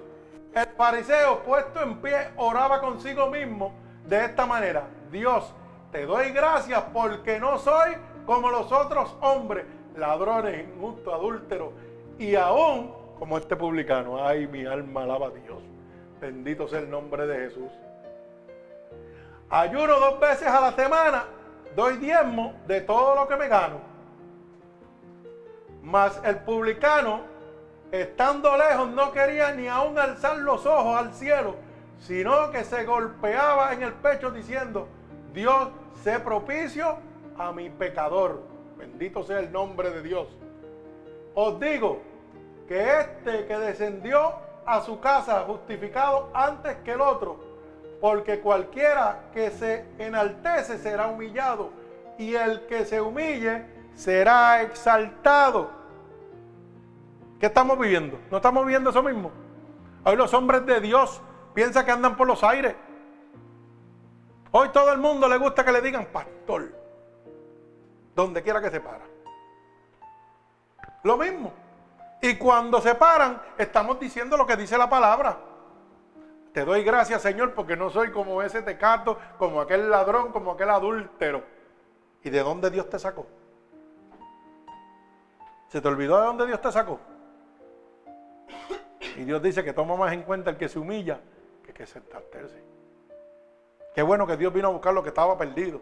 Qué bueno que yo un día en mi vida estuve arrastrado por todo lo, oiga, todas las cositas malas que la Biblia decía que yo no podía hacer, las hice. Pero qué bueno que Dios vino a buscar lo que estaba perdido. Y yo estaba perdido. Y cuando tú puedes declarar con amor en tu corazón que Dios vino a buscarte porque tú estabas perdido, has conocido a Dios. Mientras tú sigas tapando tu pasado y tus cosas, mira hermano, mi pasado es la gloria de Dios manifestada hacia cada uno de ustedes. Porque yo decirle a ustedes que yo hablaba más malo que un gago, sucio, que todos los santos los bajaba del cielo cuando me daba un golpe. ¿Sabe lo que le estoy diciendo? Que de ahí me sacó Dios. Y que si lo pudo hacer conmigo, lo hace con usted. Yo no me avergüenzo del Evangelio porque es poder de Dios para la salvación de cada uno de ustedes.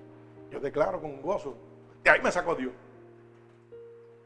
de esa basura me sacó Dios. Que era un adulto, era un fornicario, de ahí me sacó Dios también.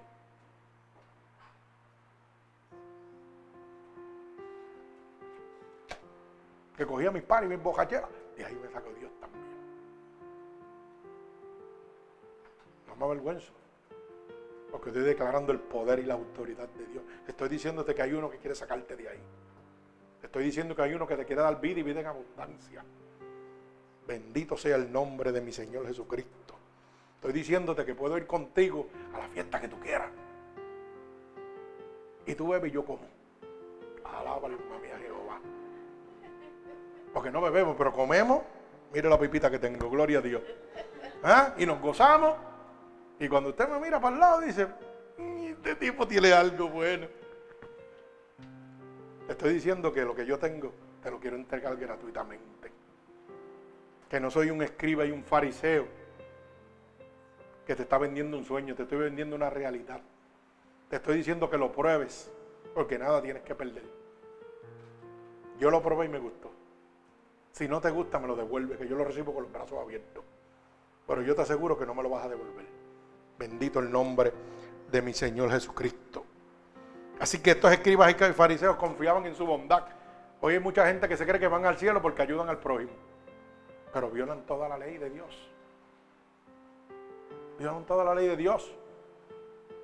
¿O usted piensa que cuando yo declaro de un hermano, mire, a mí me, me han juzgado porque me he visto mis tatuajes? Tacho, que tú pasó con tatuajes. Y yo, bendito sea Dios. La verdad que te está bien perdido. Y es cristiano. ¿No va entendiendo?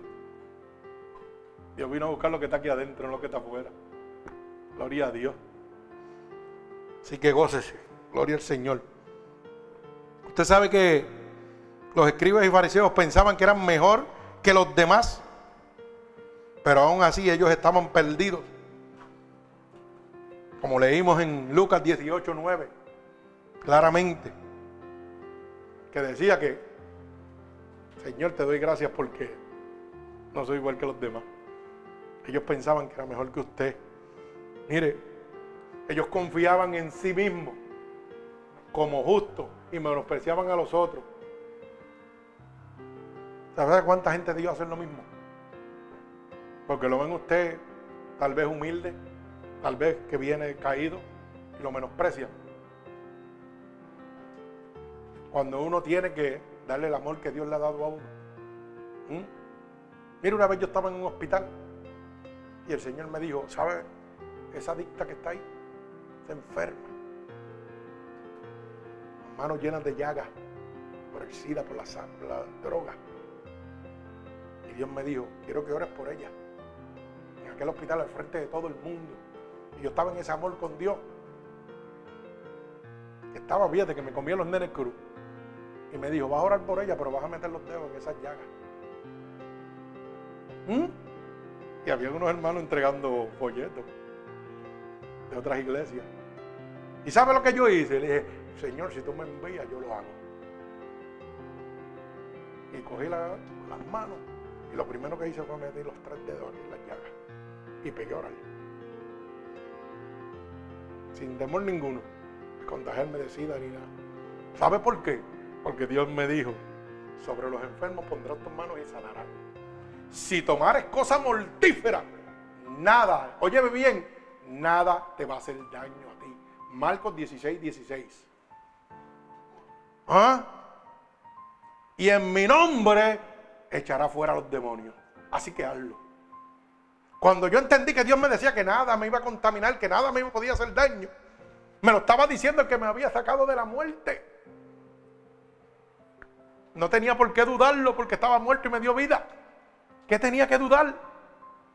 Y ese es el que yo quiero que tú conozcas. Para cuando Él te diga, haz esto, porque yo te doy vida mientras tú estabas muerto. Él lo va a hacer. Mire, yo pegué a meter las manos en esas llagas ahí llenas de sida y enferma. Y orar y orar y orar y aclamarle a Dios.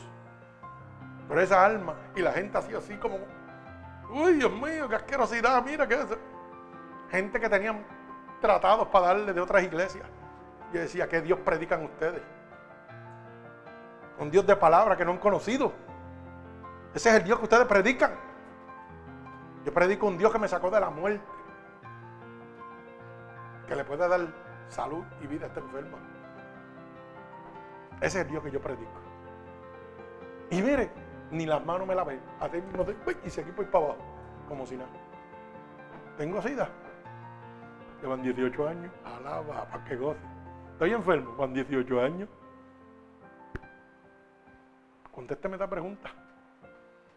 Mi alma alaba al que vive y reina. Bendito sea el nombre de mi Señor Jesucristo. Oiga, es una pena de verdad que nosotros prediquemos, ¿verdad? Mire cómo dice Marco, dice, y estas señales seguirán a los que creen en mi nombre. Echarán fuera demonios, hablarán nuevas lenguas, tomarán en las manos serpientes y si bebieren cosa mortífera, no les hará daño. Sobre los enfermos pondrán sus manos y sanarán. Y yo le pregunto, ¿usted, piensa que esto es para mí solo? Esto es para cada uno de ustedes. Que decidan decir, Señor, yo quiero eso. Yo quiero eso, yo quiero ver que la gente se sana. Pero usted sabe por qué esto no está pasando. Porque no hay manos que quieran trabajar para Dios hoy en día. El poder de Dios es el mismo ayer, hoy, por los siglos. Sigue siendo el mismo. Y Él lo derrama sobre todo aquel que lo quiera. Pero eso si usted quiere hacerlo. ¿Te quiere bendecir a los demás? Dígale. Que la Biblia dice que mientras más me pida, más se va a exigir. Claro que sí. Tienes que meterte más adentro con Dios todavía para eso. Y sepa esto. Y nunca olvide esto. Los dones de Dios son qué? Irrevocables. Así que no se encuentre cuando usted se encuentre con un bojacho por la calle, que era un hombre de Dios y le declare palabras de Dios, porque es Dios el que le está hablando. Dios usa hasta las piedras, no se equivoque. Tenga mucha cuenta.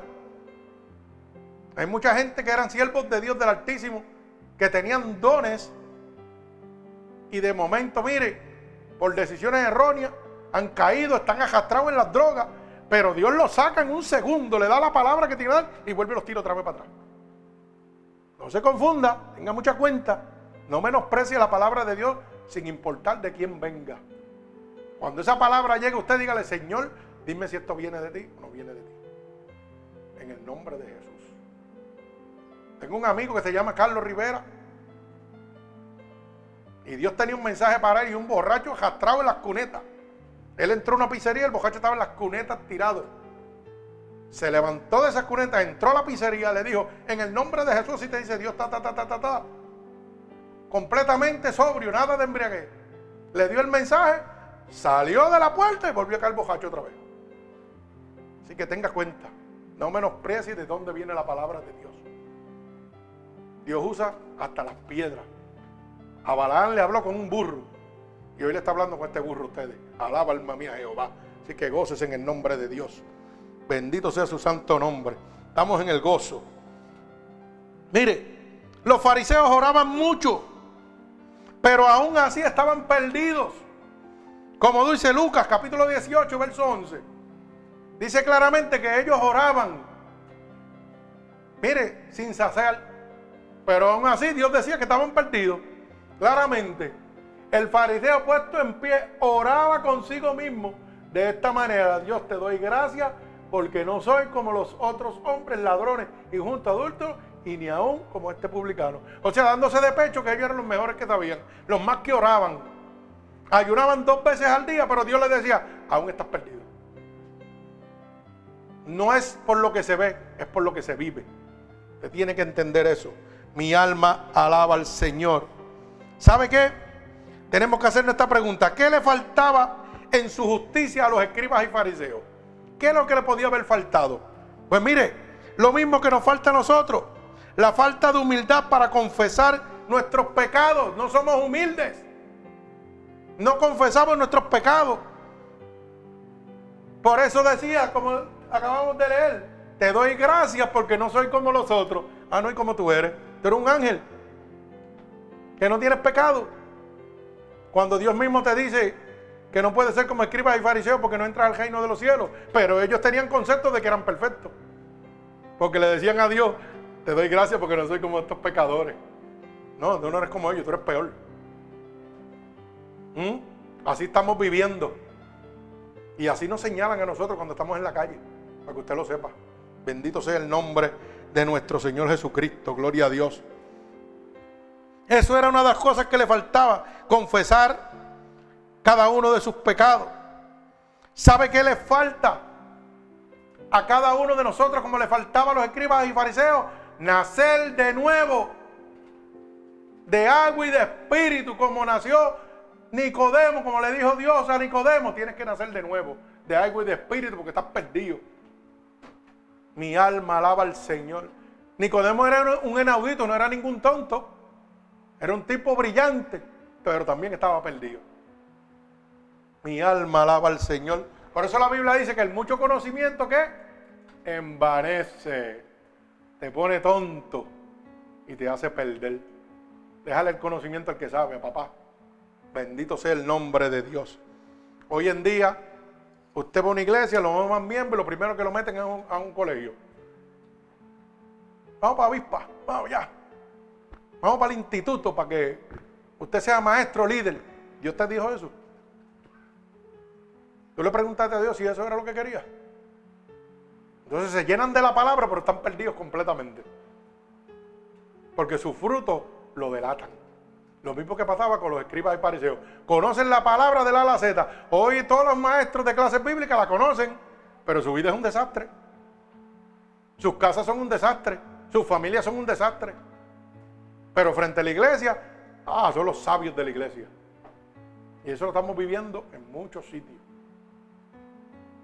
se llenan de conocimiento y se embrutecen.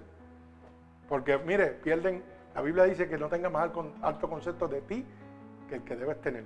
Y eso es lo primero que pierden, el concepto, pierden la humildad. Ya no son humildes, ya son altivos. Y Proverbios dice que hay siete cosas que aborrecen y abominan el alma de Jehová. Y la primera es los labios altivos. Mi alma alaba al Señor. Así que tenga cuenta. Bendito el nombre de mi Señor Jesucristo. Y estamos culminando. Gloria a Dios. O sea que cada uno de nosotros, cuando no estamos conformes a Dios, nos falta un nuevo nacimiento en Cristo Jesús. ¿Sabe qué le faltaba? La justificación por la gracia de Dios. Ellos se justificaban por las obras, no por la gracia de Dios. Ellos hacían cosas grandes para el público, pero estaban perdidos delante de Dios. Y si estaban perdidos, que no tenían la gracia de Dios.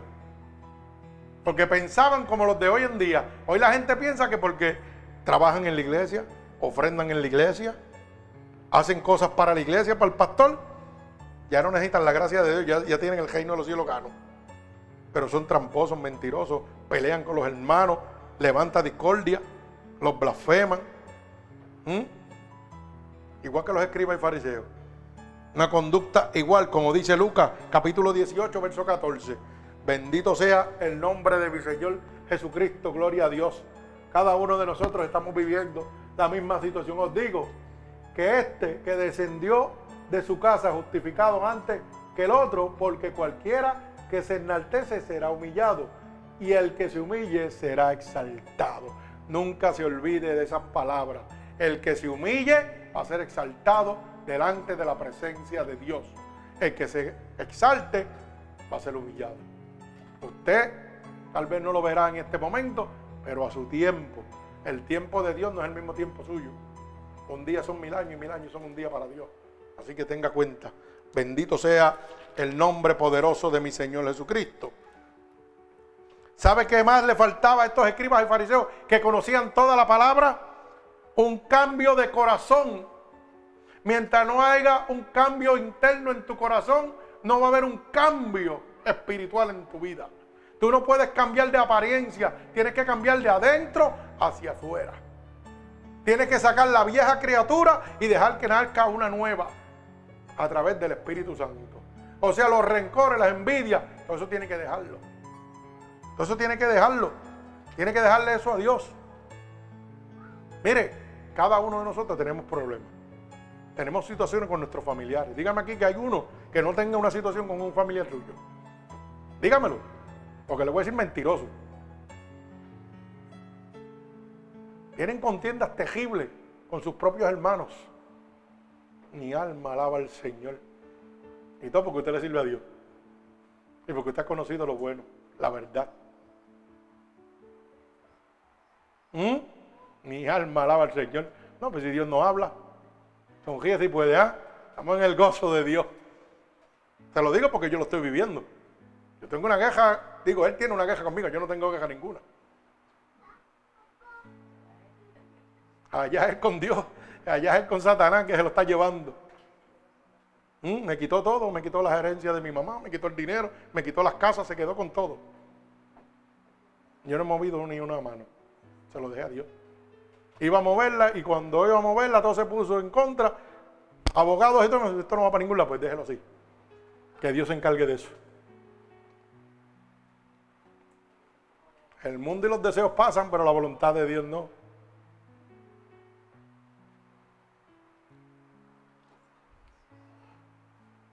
¿Qué tenían los escribas y fariseos? Tenían que cambiar su corazón. Amar al que les hace daño. Y amar no quiere decir que le va a dar un beso, que le va a dar un abrazo. Amar significa que no vas a tenerla con él, déjaselo a Dios. Señor, ruego. ¿Sabe por qué? Porque si tú le das un beso, eres un hipócrita. ¿Sabe por qué? Porque Judas vendió a Cristo con un beso. Eso no dice nada. Hay gente que piensa que expresan el amor con un beso. Eso no dice nada, hermano. El amor se expresa con el corazón. El amor se expresa dejando que Dios tome el control. Diciendo, Señor, tú sabes el daño que me hizo, pero no me importa. Te lo entrego completito. Allá tú, allá Él. Y eso va a sanar tus heridas internas mientras no haya un nuevo corazón, un nuevo nacimiento en ti, hermano, no va a haber un cambio en tu vida. Tienes que abrir tu corazón y decir, Señor, hasta aquí yo voy a dejar todo esto ya. Yo no sé qué atormenta tu vida, yo no sé qué la aflige en este momento, pero Dios sabe, porque Dios está hablando por ese tema. Y no es casualidad. No es casualidad que Dios esté hablando ese tema ahora. Así que el que tenga oído, que oiga que el Espíritu está hablando. Bendito sea el nombre de Dios. ¿Sabe qué le faltaba a los escribas y fariseos? Le hacía falta honestidad. ¿Para qué? Para observarse ellos mismos El problema que tenemos nosotros es que no nos observamos a nosotros, pero observamos a los demás. Criticamos a los demás, pero no nos criticamos nosotros mismos. Sabiendo que estamos mal, sabiendo que estamos haciendo las cosas mal, es más fácil criticar a los demás como los escribas y fariseos, pero no mirarnos a nosotros mismos. Bendito sea el nombre de Dios. Por eso es que decía en ese verso 18, ¿verdad? Decía claramente, te doy gracias porque no soy como los demás. Mentira, mírate a ti mismo. Si conoces toda la ley, la estás, la violando. Y Dios te está diciendo que no vas a entrar al reino de los cielos, pero no te importa. Pero qué bueno yo decirle, hermano, usted está mal, ¿qué va a hacer? Y yo te peor que él, alaba. Sonríe si puede, ¿ah? Y no reconocerme yo. Así estamos viviendo. Qué pena, qué tristeza. Bendito sea el nombre de mi Señor Jesucristo. Pero ¿sabe qué? Déjeme decirle algo. Estas faltas que cometían los escribas y fariseos son las mismas que estamos cometiendo nosotros como cristianos. Hoy conocemos la palabra, no la obedecemos. Hoy conocemos la palabra, no ayudamos. Hoy conocemos la palabra, no la esparcimos. Hoy conocemos la palabra, no bendecimos. ¿Mm? Pero la conocemos y nos damos dote de que ¿ah? somos los bravos, como los escribas y fariseos. Pero ¿sabe qué? Esta falta de decisión trae una consecuencia y es de muerte. Bendito sea el nombre de Dios. Porque el Señor Jesús pronunció una maldición sobre ellos. Bendito el nombre de Jesús. A causa de, su, de ellos eran una generación perdida. O sea, Dios declamó que a causa de esos directores, para que usted lo pueda entender, los escribas y fariseos, que eran los que dirigían a todo el pueblo, había una generación perdida. Dios nos está diciendo, si ustedes siguen al hombre, van a ser una generación perdida también. Síganme a mí. Pongan su mirada en el autor y consumador de la fe, no en el pastor, no en el ministerio, si no se van a convertir en una generación perdida, porque conociendo lo bueno, hacen lo malo. Bendito sea el nombre de Dios. ¿Usted sabe qué? Que los escribas y fariseos estaban incluidos entre todos los que crucificaron a Jesucristo. Por eso fue que se perdieron. Ellos estaban incluidos, conociendo toda la palabra de Dios, entre los que lo crucificaron. Así que dígame si son buenos. Mi alma alaba al Señor. Y la pregunta que yo le hago y culmino con esta pregunta para cada uno de ustedes. ¿Qué clase de cristiano se considera usted?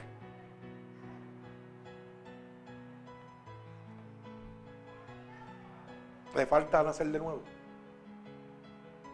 ¿Le faltaría a usted un cambio de corazón en este momento? Tendría que decirle usted, como le dijo Dios a Nicodemo, tiene que nacer de nuevo de algo y de espíritu. Porque estabas perdido. ¿Le faltaría a usted humildad en este momento? Esa pregunta que se la hago es para usted mismo. Para que usted sepa dónde usted está con Dios. Porque mire, yo sé dónde yo estoy con Dios. Cada uno de ustedes sabe dónde está con Dios. Y más que cuando Dios nos muestra en su palabra la verdad de la cual no teníamos conocimiento, ahora sí yo sé dónde estoy con Dios. No porque el pastor me lo está diciendo, sino porque la verdad me está haciendo libre. Pero este es el momento que Dios ha escogido para cada uno de ustedes de tomar una decisión. ¿Quieren nacer de nuevo? ¿Quieren tener un corazón nuevo? ¿Quieren ser más humildes? Lo único que tienen es que confesarle a Dios. No es al pastor, no es al sacerdote, no es a la iglesia. Es abrir su mente a Cristo, su corazón a Cristo ahora mismo. Porque Él está oyendo. Él tiene su mirada sobre todos los que estamos aquí en este momento. Y lo único que usted tiene que hablar con Él es conmigo. Yo simplemente soy un instrumento que estoy haciendo un llamado a que usted conozca lo mejor, Cristo. A que usted entienda que la vida de nosotros no puede ser guiada por escribas y fariseos que tiene que ser guiada por el Espíritu de Dios. Hoy yo estoy predicando, a lo mejor te encuentra que tengo una predicación violenta, buena para su corazón, pero mañana puedo estar caído. Y mientras yo no tenga esa conciencia, mire, estoy perdido. Yo tengo que tener la conciencia que en algún momento, porque soy un ser humano, puedo fallar. Pero tengo que dejarle saber a usted que no ponga la mirada en este ministerio, que no ponga la mirada en mí, que ponga la mirada en el autor y consumador de la fe, en Jesucristo. Mucha gente dejan a Dios porque los pastores caen. Porque la iglesia hizo algo malo. A Cristo se deja porque usted no lo quiere dentro de su corazón. No por lo que el hombre haga. A Cristo se acepta por lo que Dios quiere hacer en tu vida no por lo que el hombre diga que va a hacer. Y este es el momento que Dios ha escogido para cada uno de ustedes y para cada uno de los hermanos que nos oyen a través del mundo. Si en este momento usted entiende qué clase de cristiano es usted y usted quiere tener un cambio, una transición con Dios, yo le voy a dar dos minutos. Nos vamos a ir en oración delante de la presencia de Dios. Para que usted le diga a Dios, Señor, yo quiero que en este momento tú concedas todo lo que te voy a pedir. Y luego yo voy a hacer un llamado y una oración. Y todo aquel que quiera, pues puede pasar. O puede quedarse ahí, levantar la mano y acepta a Cristo como su Salvador ahí. O hace lo que usted quiera, pero gócese en el Señor. Agárrese, no lo deje ir. Vamos a tener estos dos minutos para que el pueblo vaya delante de la presencia de Dios. Señor, en este momento voy a dejar unos minutos para que tu pueblo en este momento vaya delante de ti y tenga un nuevo nacimiento. En el nombre poderoso de tu Hijo amado Jesús te lo entrego.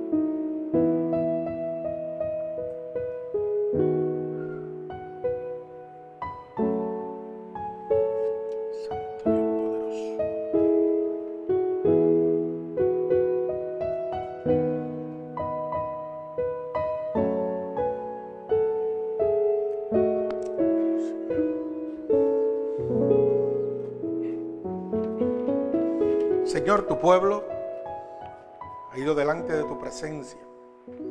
Y tu palabra dice que tú no rechazas un corazón humillado y contrito. Por eso en este momento, Señor, Yo te pido que tú inclines tu oído a la petición de cada uno de estos siervos aquí presentes, pero también a la de cada uno de nuestros hermanos alrededor del mundo. Voy a hacer un llamado primero a nuestros hermanos que nos oyen alrededor del mundo. En este momento tú deseas de todo corazón tener un encuentro con Dios, que abra un nuevo caminar en tu modo de caminar con Cristo. Este es el momento que Dios ha escogido para ti. Lo único que tienes que pronunciar conmigo es estas palabras. Señor,